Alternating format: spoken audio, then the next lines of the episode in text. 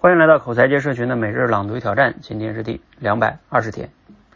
我们每个人呢，每天都在学习阅读一些东西，文章也好，书也好，哈，课程也好。那到底学这些内容可以怎么分类呢？有一本书啊，就叫《如何阅读一本书》。这本书中呢，给阅读做了几个分类，主要分三类哈，叫阅读娱乐性的哈，第二个叫知识性的，第三个叫心智提升类的。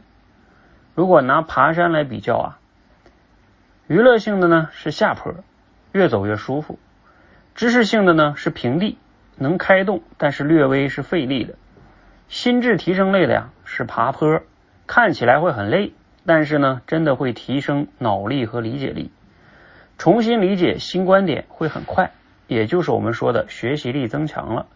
很多人天天学习，天学习力呢却没有什么提升。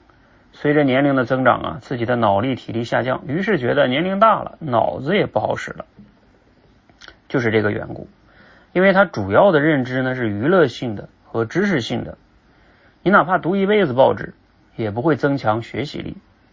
很多人给我留言说让我说人话，其实啊，真正提升你的东西，并不会让你那么舒服的。学习也是一样的，你可以根据认知目的的不同。设定不同的目标，分配不同的资源，依然选自于古典老师的《跃迁》这本书。哎，读了今天这内容哈，你有哪些感触和思考呢？啊，尤其是对学习哈，呃，我今天还发布了一个，在一个很重要的一个玩法哈，就是关于管理认知，就是对于人生问题的重要认知的梳理哈，我要在我们这个社群中要去做。那具体怎么做呢？其实啊，就是这样的，就是。呃，它这个里面这个分类也挺有意思的，就是你看我们平时学习呢，啊，其实他说这三类哈，比如说娱乐性的、知识性的和心智提升类的。那当然了，我们都知道读娱乐性的或者只是知识性的对提升还是不够大的。按照他这里面说的，那肯定是心智提升类的会更好。但是你会发现，哪怕是学心智提升类的，国英老师最后也说到了。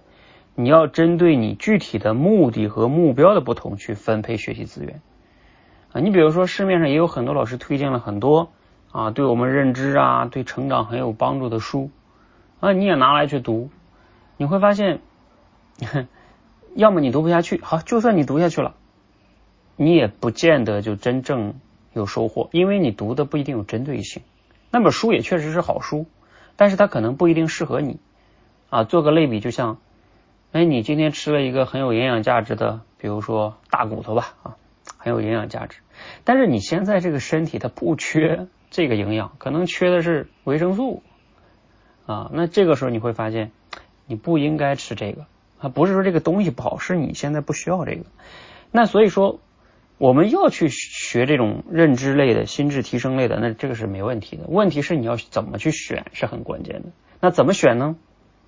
你就要知道自己当下在哪个维度的认知上是匮乏的，是模糊的，是不知道的啊。所以我推出这个重要问题的认知的梳理的这个计划，就是在于我们要对于自己人生中重要的一些领域的问题，比如说工作、家庭、健康等等等等各个重要的领域的一些常见问题，比如说什么样才叫好工作，如何才能升职加薪，如何才能找到一个好伴侣。啊，如何才能做好家庭理财等等等等，是吧？这些问题是不是值得我们去梳理梳理自己？你对这些问题到底是怎么看的呀？啊，如果你一梳理发现自己没什么看法，或者是看法比较模糊，那是不是这些问题值得你去专门找一些书，先把这些问题的基本问题梳理清楚，提升一下这些领域的重要认知？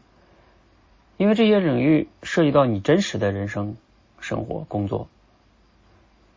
那如果你去，哎，随便的去读一些书，你会发现它是很很乱的啊！你不知道你读了是要解决什么问题，读完了今天啊，感觉很有收获，明天就忘掉了。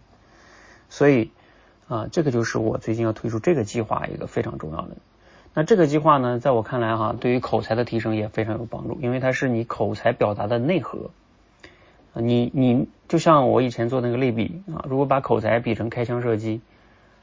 你的枪法很不错了啊，一勾枪钩也能把子弹打出去，但是你的子弹没有。这个梳理你的认知，就相当于在造子弹你要对于各个领域有你自己独特的看法，甚至独特的经历，然后你去讲的时候，你才有的讲。